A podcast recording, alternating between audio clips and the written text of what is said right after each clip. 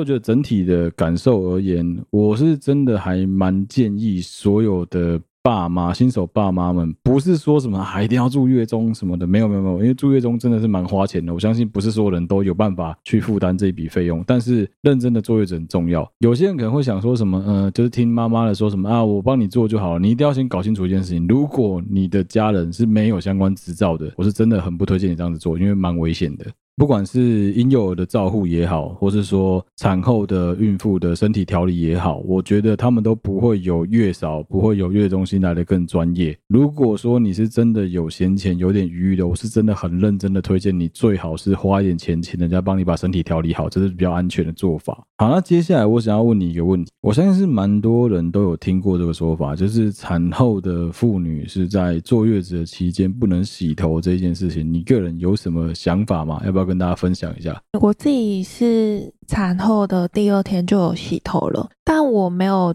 觉得说我要鼓励铁齿这件事情，因为其实在坐月子的时候也是有听过很多长辈说什么真的不要洗头啊，真的不要铁齿。那我不想要去推翻长辈这个这个想法，这个部分我就是不想去推翻了。那在产后第二天刚好是元旦嘛，那我那天就头发就痒得受不了，我就刚好看到有那个贴纸。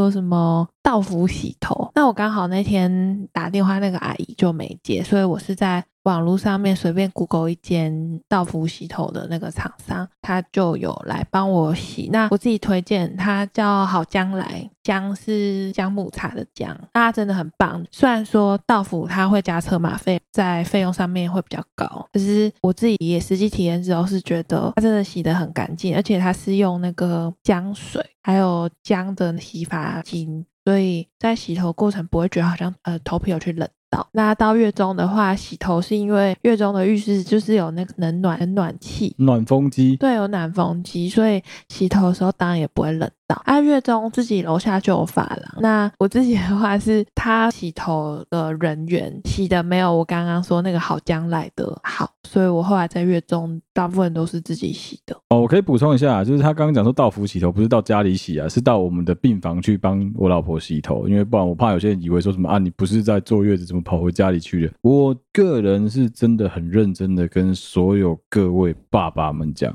你老婆怀孕她最大，她很辛苦，她叫你做什么你就做什么。这个我相信我老婆应该也深有体悟啊，她应该有蛮多东西想跟大家分享的。你说像吹风机吗？对啊。哦，就是我刚刚有提到那个怀孕前有准备什么嘛？除了待产包，当然自己的一些保养品。呃，比较重要的东西都要带。那我自己是有带吹风机，还有离子夹，因为我的头发就是很难整理，就是没有很少人能帮我头发整理好，所以。在拿行李的过程中，小哥就是很不解，他就碎碎念啊，说什么你为什么连吹风机都要带？然后因为孕妇的那个情绪都很敏感嘛，所以我在那天就当下就很崩溃，然后很生气，我就对他大吼大叫，就说什么孕妇最大啊，想要带什么就带什么，你管我想要带什么就带什么，我就骂他，然后还骂到哭。但事实证明那个吹风机，但事实证明知道说我那只吹风机就是很重要，因为包括我刚刚推那个好将来那个姐姐，她来帮我洗的。时候他是带戴森的吹风机，因为我自己的头发我最了解，我一定要用我自己惯用的吹风机，所以连这么厉害的戴森我都觉得没有办法帮我吹到我最满意的样子。所以在坐月子这段期间，对我来说，我自己的吹风机还有我的离子夹，才能整理好我的头发。那我的头发被整理好之后，我才能有好心情去做我的月子。哦，对啊，我觉得这蛮重要的，就是你要去照顾的是孕妇的心情啊，不管是说产前产后都一样。所有的爸爸真的都应该很小心，也很注意这件事情。那你要不要跟大家分享一下，就是你在坐月子这三十几天，你每天在月子中心都在干什么？要不要跟大家稍微分享一下？嗯、呃，我想。大部分时间除了休息之外，我自己啦，我就是挤奶，然后还有亲喂。那这个部分可能也不是每一位妈妈都跟我一样，因为有些妈妈她可能就想需要休息，所以她就没有喂母奶。那除了这件事之外呢，还有就是月中都会开一些妈妈教室。那我生产前是觉得我是真的不要去上课的那种人，但没想到生产之后，可能觉得自己小孩太可爱了吧。就开始有一些呃荷尔蒙产生母爱，就是触发我想要去上课的心情。那再的话，呃，每天晚上爸爸的话是可以申请奶爸室，那这个名额是比较少的，不是说每个爸爸都可以每天去喂小朋友。那我觉得。这个部分就是也要看爸爸自己啦，不要去勉强爸爸。那我觉得小哥是好像在喂小朋友这件事情有一点成就感，所以他会主动问我说：“哎，今天有没有奶爸室啊？想申请这样子。”我自己也会觉得说，如果呃小哥他有这个成就感的话，也会鼓励他去去申请奶爸室。啊，其实对我来说，我觉得那不是成就感，那就是一个你自己知说，那可以好好的花时间跟小朋友相处。我觉得比较像这样子吧，我自己有在观察这件事情，其实我觉得绝大多数会花钱来住月中的爸妈，大部分的第一优先考量都还是以妈妈为主，就是以产后的产妇为主。希望他能够获得最好的休息，然后也就我觉得我相信呐，不是所有人都想到什么我要让小朋友有最好的照顾，没有，应该是让孕妇有最好的照顾。因为这样子的关系，所以我们有观察到，我相信我老婆一定有同，她也有被那个护理师他们提醒跟讲到这件事，是其实有蛮多的妈妈是没有主动喂奶，或者说没有亲喂，或者说没有平喂，他们都是把这一切交给。护理人员去照顾、去处理，然后他们的工作就是好好的休息。我相信也是有这一种人，但我自己个人的心态比较像是照顾小朋友这件事情不应该是一个人的事情啊！你全部的责任都丢在妈妈身上的话，那要你这个爸爸干嘛？我自己有一半这样想，另外一半我想法其实很简单，就是我想要多花一些时间跟自己的小孩相处。哦，还有一个我觉得蛮重要的原因是我想要多观察其他人到底在冲啥小，我想要了解一下说其他爸爸有没有也是这样子乖乖的带小孩啊，学习怎么喂小孩啊之类。后来发现干没有哎、很多人都是我能理解啊，因为我是休假状态嘛，所以我可以很爽的说什么啊，我就每天在那边吃饱睡，睡饱吃，现在没事做就来喂个小孩，我可以这样做。但我相信很多爸爸没办法，因为你毕竟白天还是要上班，晚上来陪妈妈，你也带着疲累的身体，然后还要去喂小孩。我相信很多爸爸可能也不想，就觉得说啊，我在台北冲啊，讲真也不是不能理解这种心态啊，啊，这真的就是每个人的想法不一样啊，自己沟通好就好。哦，其实我们比较想要知道的是说，你一整天就是，比如说你睡醒之后，你的一整天行程大概怎么样？你可不可以跟大家分享一下？我通常早上的时候就是说不用用闹钟，因为那个婴儿室会打电话给我，跟我说小朋友饿了，那我就下去楼下亲喂。那我要补充一下说，其实我一开始是没有打算要亲喂的，是因为那时候在医院嘛，那看小孩的时间有被限制住，那我是为了要多看小孩一点，所以我才。改变自己的想法，就开始亲喂之路。所以我是觉得说，妈妈们不用因为自己的小孩到底要不要亲喂这件事情压力太大。我觉得你做什么决定，就是大家都应该要尊重你。那你想多睡一点也没有关系。可是我自己是觉得说，呃，亲喂这个部分，后来自己体感是蛮快乐的，好像可以为小孩付出什么。所以早上就亲喂，然后亲喂完回房间之后就吃早餐。那其实我一开始的时候，我还有 Google 过妈妈们在月中都做什么，因为我会觉得有点无助，突然闲下来嘛。那我自己是有带电脑来工作，或是说整理照片啊，然后编辑一些日记等等的，就是尽量找事情做。还有我之前社群有分享说要把小孩子的一些东西可以建档，我就每天坐在电脑前面。然后看电视，其实我自己心情上面是觉得很轻松的，但我妈的观念就觉得说，孕呃产后妇女应该就是要几乎躺在床上休息。那我觉得每个妈妈的想法不一样。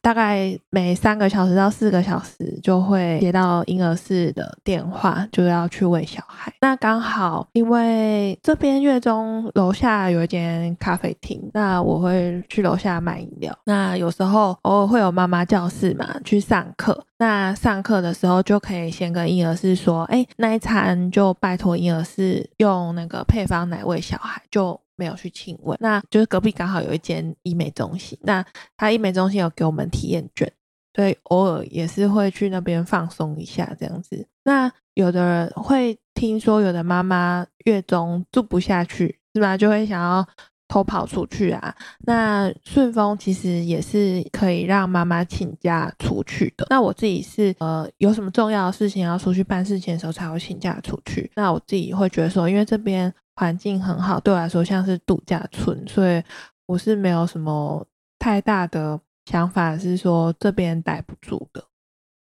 哦，对啊，因为其实有蛮听到蛮多妈妈是有个问题，他们觉得住在月子中心有一种被关起来的感觉，有一种很被束缚住、不自由的感觉。但其实讲真的啊，如果说你坐坐不住的话，我是蛮不建议你住月中，我觉得住家里可能会蛮省的，讲真的省蛮多的。另外一个考量，我觉得主要是你在产后恢复的过程当中，本来就应该要多休息，这个是主要为什么要住月中的原因。所以说。嗯，你说什么？偶尔去逛个街啊，跟朋友去聚个会啊，吃个饭什么的，其实月中这附近的资源就已经能够满足你做这件事情了，所以我是觉得还好。另外一个，我觉得可以补充一下的是，我老婆在喂小孩这件事情上面，算是他自己挣扎了很久啊，包括他说要不要亲喂啊，喂不喂母乳啊之类的。但是我是真的很认真的跟所有的新手妈妈。讲这件事不用给自己太大压力，包括说挤母乳这件事情也是。你要不要跟大家分享一下你一开始那个塞奶的时候那个焦虑跟那个紧张啊？哦，对啊，因为一开始的时候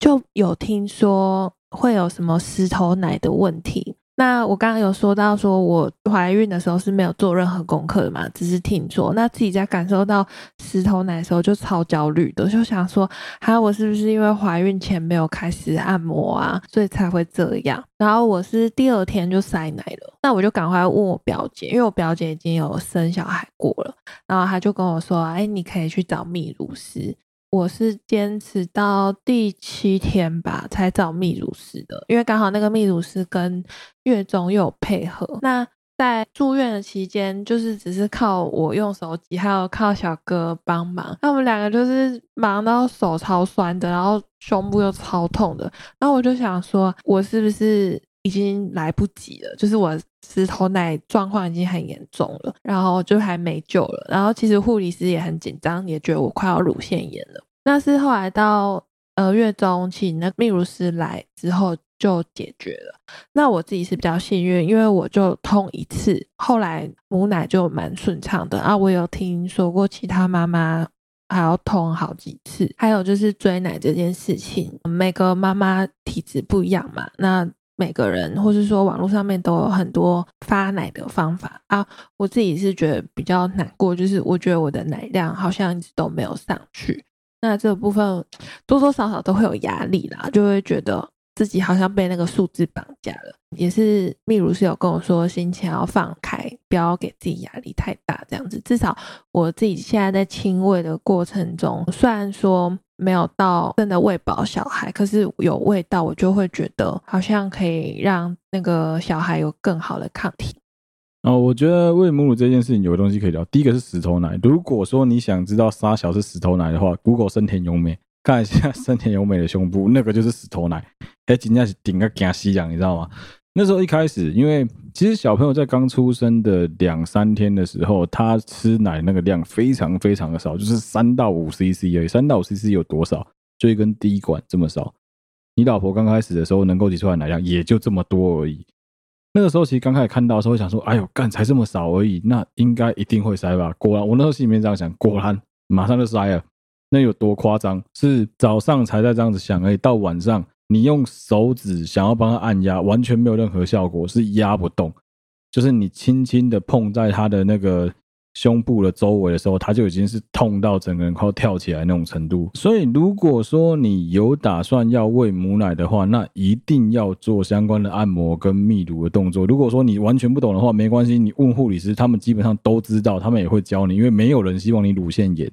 那如果说你没有打算要喂母乳的话，相关的方法包括怎么退奶啊，做什么所有这些事情，你也可以去问你们那一间诊所或是你们那一间医院的护理人员或是医生，他们都有相当的经验跟卫教知识可以跟你分享。就不要自己在那边乱查资料了，因为常常你在网络上面查了很多东西都不见得是真的，查错资料绝对比你去乱翻农民历还要更危险。然后我来补充一下我自己对于顺丰的观察，就是顺丰其实在蛮多方面，我觉得都算是展现出他们的专业跟。真的是照这个价位应该有的水准，比如说，呃，他们的卫教师对于妈妈跟对于小朋友的照护是真的无微不至的。还有就是他们在每天下午都会有小儿科医生来巡诊，而在巡诊的过程中，我老婆其实就讲说，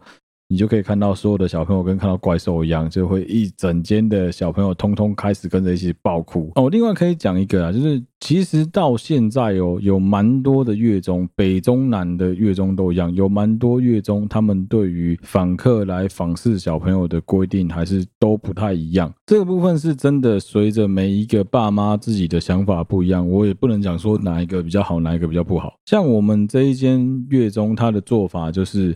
每一次能够有两组的访客。那最多每一组访客只能够有三个人，加爸妈是五个人，所以最多十个人在可爱动物区里面看他们的小朋友。但是我有听说在台北市有蛮多比较严格的月子中心，到现在都还是只能远距离透过 webcam，透过那个远距离的镜头看到小朋友，没办法直接隔着玻璃这样子看。老实讲，我觉得有好有坏，就看你自己怎么去想这一件事情。我觉得真的不用这么急啊，有很多人会想到什么啊，小朋友出生我就要马上冲去看，笑，你能帮上什么忙？我自己的朋友在这一点上面就跟我比较像，我们就是属于那种比较淡定的，就是当有人跟我们讲说什么要不要去抱小孩的时候，我是绝对不敢抱，我是真的不敢抱别人的小孩，我觉得那个压力太大了。你知道，当我第一次抱我自己的小孩，把他抱在我的怀里的时候，就是你。从护理师手中捧着你自己小孩子的脖子的时候，你只有一个感觉就是哎呦戏啊，那叫愣啊！如果我没记错的话，在这之前我顶多顶多就是这么小的新生儿，我顶多只抱过一个还两个而已啊，所以我就是非常害怕这件事情。但是我知道他是我的小孩的时候，我一眼认出他是我小孩的时候，我就想说干好了，不管怎样都要硬着头皮上。那个跟自己的小孩两个人这样子对望的感觉，是真的你一辈子都忘不了那个感觉，那感觉是真的很特别。直到后来我查资料之后，发现说没有，他根本对不到焦。他根本就看不到你的时候，才想妈的，真是的。哦，另外就是关于爸爸的吃这一件事情啊，我真的觉得这是个人的问题。你每个人自己对自己的吃有很多不一样的要求。像我自己个人是属比较属于随便乱吃的。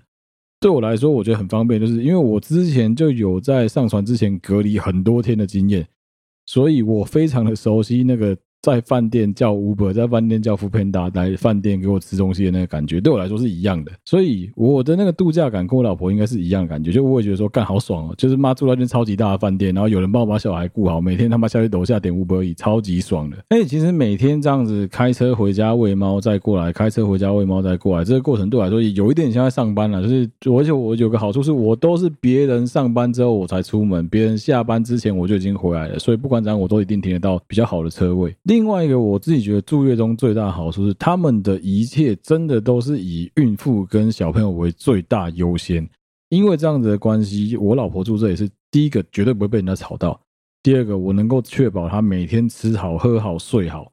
第三个是小朋友也被人家做到最妥善的照顾，你完全不用担心说会有什么问题，因为人家帮你照顾好好，你有什么好担心的？哦，另外一个我觉得月中很棒的地方是，他们是绝对尊重妈妈的自由意志。简单来说，他们。从来都不会强迫你说什么，你一定要母婴同事啊，你一定要把小朋友推回来多久啊，或者说，哎，这一餐你非得喂不可。没有，他们打电话给你都只是提醒你说你要不要喂。如果你不喂，他们就会帮你喂。我相信啊，甚至你应该可以直接跟他提出要求说，哦，我有要喂，我再跟你讲；我没有要喂，你就不用打给我，你直接帮我处理掉就好。我觉得应该是可以这样做，我觉相信应该没有什么问题啊。而且因为其实现在有蛮多人生二宝、三宝，所以你可以看得到的是说，哎，他们有做到楼层区分，有二宝的所有房型。都是在一个他们不会吵到其他楼层的区域，换句话说，就是其他人都能够充分妥善的休息。我觉得这个真的差非常的多。那好，那你还有什么要补充的吗？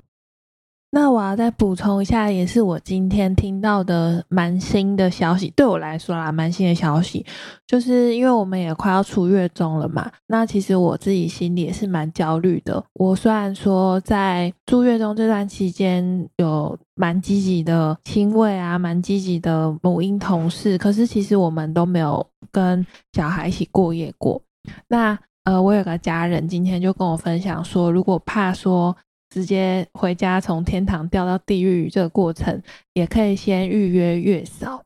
那我有看那个网络有一些妈妈分享，哎，其实蛮多妈妈都有说，回家之后可以再预约，比方说。呃，七天或是十天的月嫂，因为月嫂她专业的嘛，然后她可以在你家帮你安排你家的动线，那呃为小孩帮你打理好小孩的吃饭跟睡眠时间，调整好，就是循序渐进再让你接手。那这过程中比较不会让新手爸妈那么慌乱。我觉得如果有预算的话，其实也是可以再多做这件事情。那我自己的话是觉得说，我应该可以跟小哥自己先把小孩带好。那知道有这个备案的话，心里是会安心很多，不会马上预约啦，但至少说有这个备案。那另外的话，要再分享台中的那个资源。其实我就觉得这部分，我不知道其他县市啦，但至少我感受到台中这个部分是做得蛮好的。就是台中是有分那个第一区、第二区、第三区居家托育服务中心。那反正就是上网查的话，可以查，要看你是住在哪一区啦。那我自己的话是第二区，然后或是彭婉如基金会去梅河，不管是月嫂啦。保姆托婴这部分，呃，我一开始是自己找的，但我后来发现呢，去户政事务所报报户口的时候，那个事务所的人员会给我们一张台中市的什么什么资源，其实里面就有讲到这个，那这个部分就是要分享给大家。哦，另外其实是关于育儿的津贴补助，还有小朋友的什么托婴啊。保姆啊，这件事情，我们在这方面是有一些想法，其实可以跟大家聊一聊。先讲我自己个人的观点，我不是讲说什么自己带就不好，或者说什么给爸妈带就不好。但是你要先搞清楚一件事情是，就我觉得最重要一件事是经济的问题。你自己带，你等于是少了一个人出去工作，那你要全心全意带小孩，啊，一个月只有五千块，就是五千块补助而已。但是如果你给专业的保姆带，你信得过准公托，你信得过保姆，你让他们去帮你带小孩的话。一个月其实只要两千块钱而已，是你只要付两千块钱，他可以帮你把小朋友带好，你还可以专心的去外面工作，再等下班时间再把小朋友接回来。我觉得相对来说是比较划算的。当然是你可以讲哦，你怎么这么现实？你就只有算钱而已。但你要想到一件事情是，如果你给没有证照的人来照顾的话，万一真的有什么万一，那个真的是没有人有办法负担得起。但是如果你今天给一个有证照的人来照顾，相对比较专业的人来负起责任的话。如果真的有什么万一，我讲很难听的，噗噗，我讲非常非常难听，就是至少你有一个人可以怪，你不会去怪你的家人。说你帮我带小孩，把小孩带到怎么样了？这是差非常非常多。我讲这个是很不吉利哦，但是我还是要跟大家先讲清楚这个观念是：如果你家有那样子的资源，有人愿意帮你带，然后有很大的、很强大的后援，你的婆家、夫家愿意帮你带，那当然很好。像我家就是我妈很愿意帮我们带，他们也很有那个意愿。但是因为我们后来真的是仔细的思考之后，一方面是距离太远，另外就是我们真的觉得说，那就交给专业，反正讲真的也不会到很贵，两千块而已，就是一个月你只要负担两千块，剩下都是政府帮你补助掉，我觉得没有什么不好的啦。那我自己的话是因为刚刚你有提到距离嘛，那呃在怀孕的过程中就会慢慢的觉得说啊，如果距离太远的话，会看不到自己的小孩，那生出来的时候更生出来的时候更有感啊。如果是就近。找保姆或托婴的话，至少晚上自己还可以带小孩，可以增加跟小孩相处的时间。这是我自己后来的考虑。哦，另外一个要提醒大家，就是我在前一集好像有跟大家讲到，前几集前前集有跟大家讲，就是你如果说有打算要找托婴、找保姆、找准公托。都要在小朋友出生以前，就是你有妈妈手册的时候，就要赶快先去找了，先排队，先卡位都好。因为如果你不做这件事情的话，你最后就会落得你要花很长的时间去媒合，而且你可能会找不到你适合或你想要的公托的中心。我觉得这个是比较可惜的地方啊，因为毕竟有这么多资源可以使用，我是真的蛮建议大家稍微花点时间做个功课，因为相关的东西真的很多。啊，今天这一集非常难得能够邀请我老婆来上节目，跟大家一起好好的聊一聊，就是在我们待产啊、生产啊、产后的一些经验，跟大家稍微做个分享跟交流，其实我们也不是什么多屌多专业，然后多厉害的，没有啦。我们就是把我们在生产中有遇到的一些问题分享给大家，希望就是在未来，如果说你有想要有小朋友，或者说你正在备孕的路上，要让你知道的是，如果你有什么问题的话，其实是有其他人可以做参考的。好，那你还有什么想要补充的吗？有诶、就是我自己在跟你计划怀孕到一路到生产的过程中。因为刚刚有提到嘛，看到 D 卡很多文章啊，很多妈妈会分享什么宝宝去当天使之类恐怖的文章，我就真的意识到说，原来怀孕的过程那么不容易，还有听到身边有一些妈妈怎么不孕啊，那我就觉得，呃，对这件事情就更有感，那就希望如果有想要生小孩的女生。如果说没有办法怀孕什么的，就鼓励去做试管，或是说不要放弃，这件事情。如果你发现你自己可能有两到三年的时间都有规律的按照你的经期去做呃受孕的动作，但你仍然都没有成功受孕的话，你是可以考虑去看不孕症的。所以这件事情是不是只有女生要看，男生也要看？男生妈的不孕症通常都他妈我们男生搞出来的，跟女生没有什么屁关系，很多是精子不够活跃。女生基本上只要你每个月经期都有乖乖来。你的卵子通常都蛮健康的，但是男生不一样，男生只要有抽烟喝酒应酬，年纪过一定之后，其实你不要在那说什么啊，男生就是三十五岁之后价值也一样，没有你的精子超级没有价值哦。最后我突然想到有一件事可以补充，就是我是真的很认真的想要鼓励所有有在备孕的妈妈们、准妈妈们一定要运动。这件事情，我相信我老婆自己是最有感的。甚至是在怀孕的过程中，其实也是可以做一些运动的。你要跟大家分享看看吗？嗯，因为我本来就有在重训嘛，我重训五六年了，有时候会找教练课，那有时候就没有，就是看自己预算嘛。那我自己是蛮鼓励，如果要备孕的时候，或是说怀孕的妈妈去找那个专门针对产妇的教练去上课。那他不会让你做太大重量的训练，然后会教你。怎么伸展啊？怎么呼吸啊？那帮助你产道可以放松。那当然也很鼓励所有生产后的妈妈也要继续上，因为生产后已经呃比较虚弱了，那又要帮助生产恢复，所以找专业的话也比较不会受伤。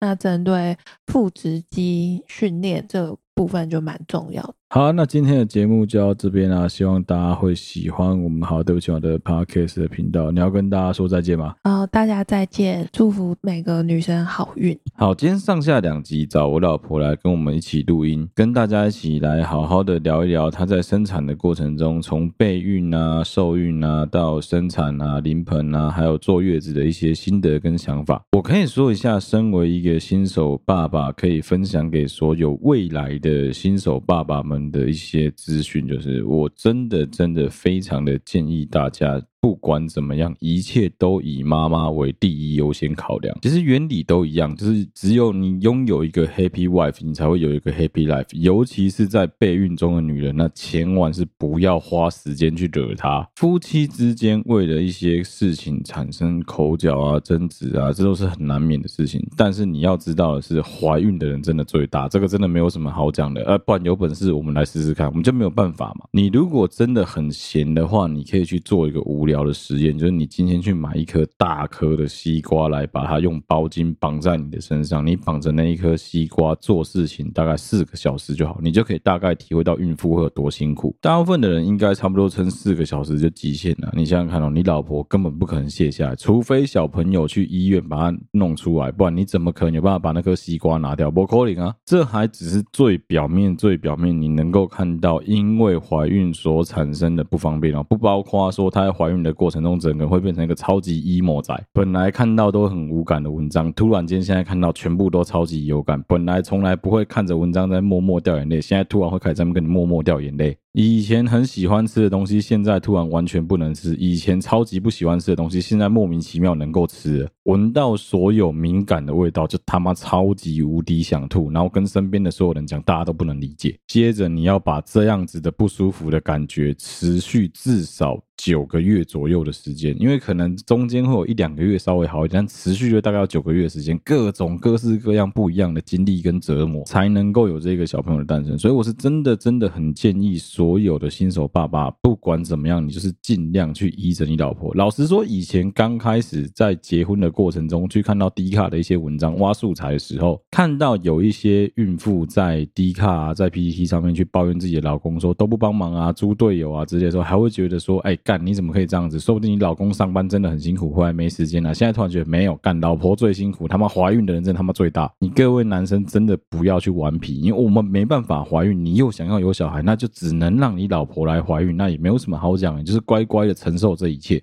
好，接下来就是月中跟月嫂的这个部分，我只能说，真的不是所有人的财力都有办法能够负担比较好、比较高级的那种服务跟享受，就月中。但是不表示你就没有办法去出月嫂的钱，这不表示说你就没有办法用其他方式来让你老婆好好的坐月子。主要有一些观念，你一定要先在事前知道的是，现在的许许多多育儿概念都跟我们的爸爸妈妈在二三十年前带我们的那时候是完全不一样的。唯一一个。一样的，就是孕妇在坐月子的过程中是必须要多休息、少动来动去的，这都是一模一样的。所以不要觉得说，为什么、凭什么你老婆生完小孩之后就每天躺在那边当一颗 coach potato？那本来就是她现阶段应该要做的事情，就把身体养好。可能会有一些人的观念想说啊，干是在娇贵傻小，人家外国女生不是也好好的吗？我跟你讲，这真的不一定，因为有时候这种东西，就东方人体质跟西方人体质不一样，而且确实保持适当的运动跟有坐好月子，会让他们之后的人生，就是一路到更年期，甚至更年期之后，他的身体状况会比一般都没有国外坐月子人好非常非常多哦。另外一个就是育儿的部分啊，我真的觉得有很多育儿的经验，不管是书籍也好，YouTube 的影片也好。是真的，真的超级多资源可以分享的。如果你真的有打算要有小孩的话，你一定要花点时间去看一下网络上提供给你的那些资讯。但是你要花钱去看留言就是。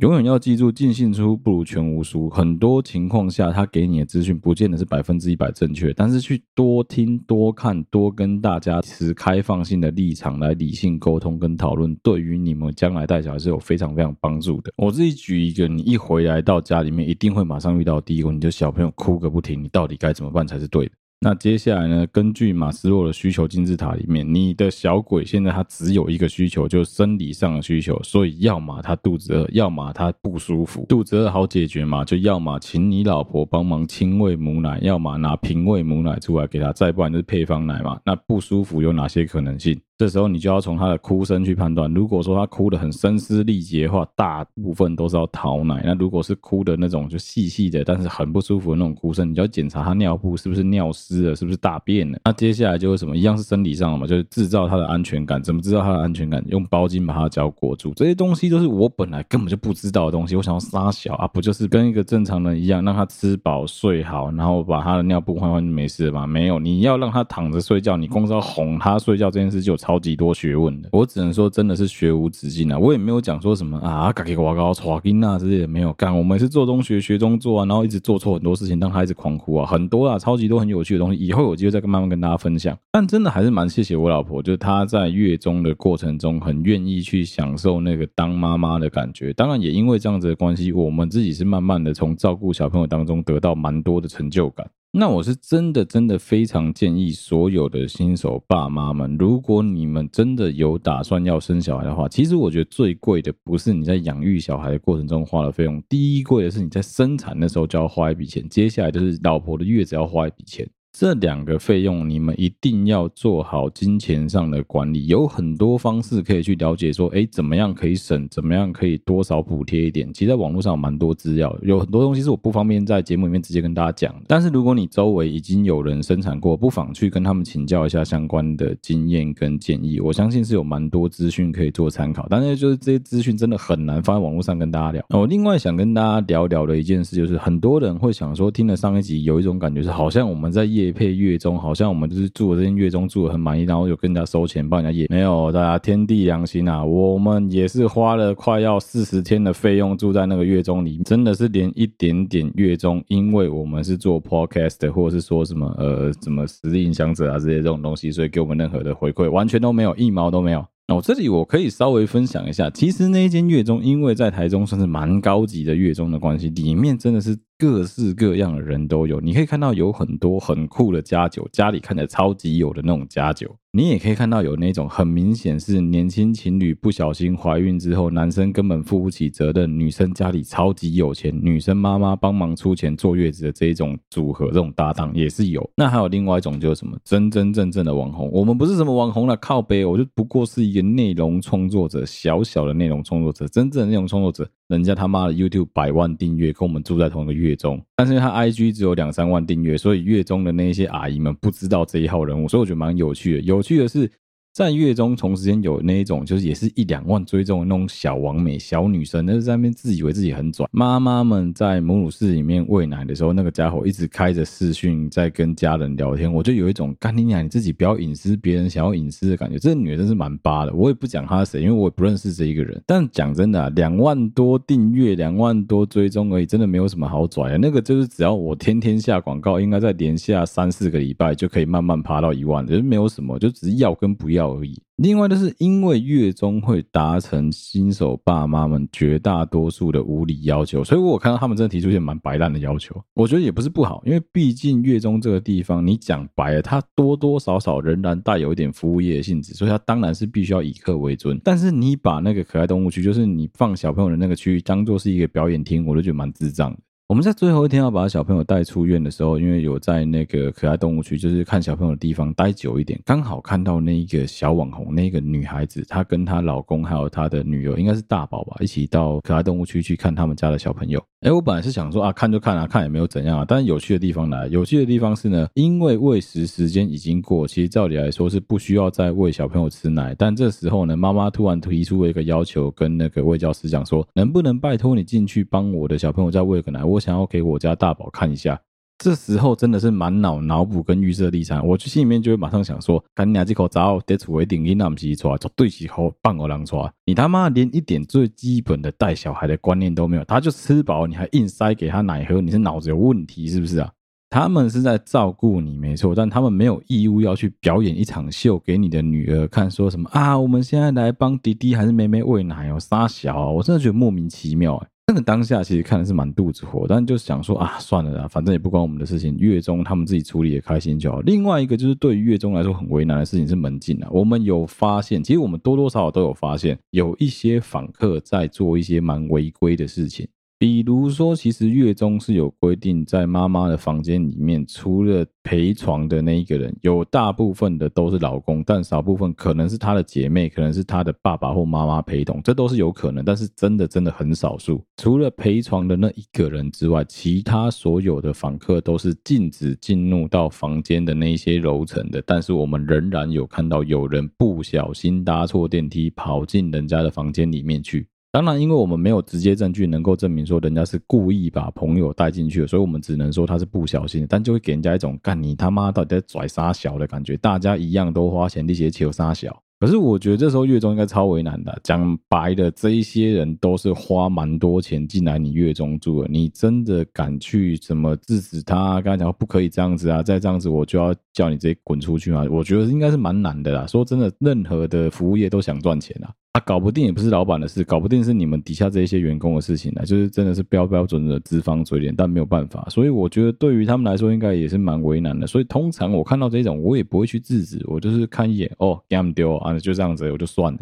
但相对来说，我们这个月中的管理已经算是非常非常的棒了。各方面而言，我觉得都已经没有什么好讲。当然，其实讲真的，如果你是一个真的超级无聊的革命家，老是喜欢找漏洞来钻的话，那当然在体制之内还是可以做出很多很无聊的事情啊。我这里可以分享个小故事。那时候我们在妇幼医院的时候，我有曾经看到有一个八婆，对不起，她真的是八婆，就大概六七十岁的一个阿桑，她带着她的孙子跑到那个就是可爱动物区，准备要看小孩的地方。但那个时间帘子已经拉起来了，就是已经过访视时间了。她跑去按那个里面哺乳室的电铃，叫护士出来，跟护士讲说：“哎，不好意思，我们大老远从南部过来看个小孩，你能不能把那个小朋友抱出来，让我孙子看一眼，看一眼就好，看完我们就要。”走了。哦，真的还好，那个不是月中呢，真的还好，那个是妇幼诊所，那个没有再跟你给笑了，那直接就飙他一顿，就直接跟他讲说什么，这位太太，你这样子的行为对我们来说非常的困扰，你不可以因为你自己一个人想要让你的孙子看到其他他的兄弟姐妹就这样子啊，那这样子对其他人很不公平呢。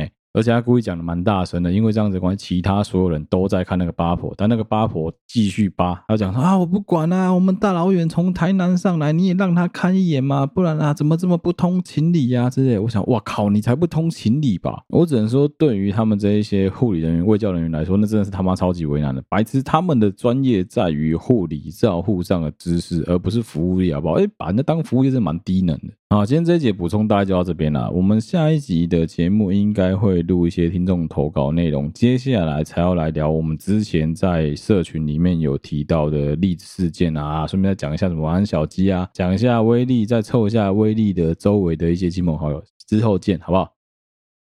啊，如果你喜欢我们节目的话，欢迎到好都喜欢的 Facebook 粉丝团跟 Instagram 的粉丝专页上面去按赞、追踪、留言。有任何最详细的上面发布，不论你使用的是任何一个 Podcast 的平台，都欢迎在上面帮我们五星按赞、追踪，并且分享给所有的朋友。好，都喜欢跟睡啦，仍然在同步的征稿当中。如果你有任何想说的、想做的，都欢迎你投稿到我们的小盒子。再次谢谢大家收听好，对不起我的 Podcast 的频道，我小哥，我们下期再见啦，大家拜拜。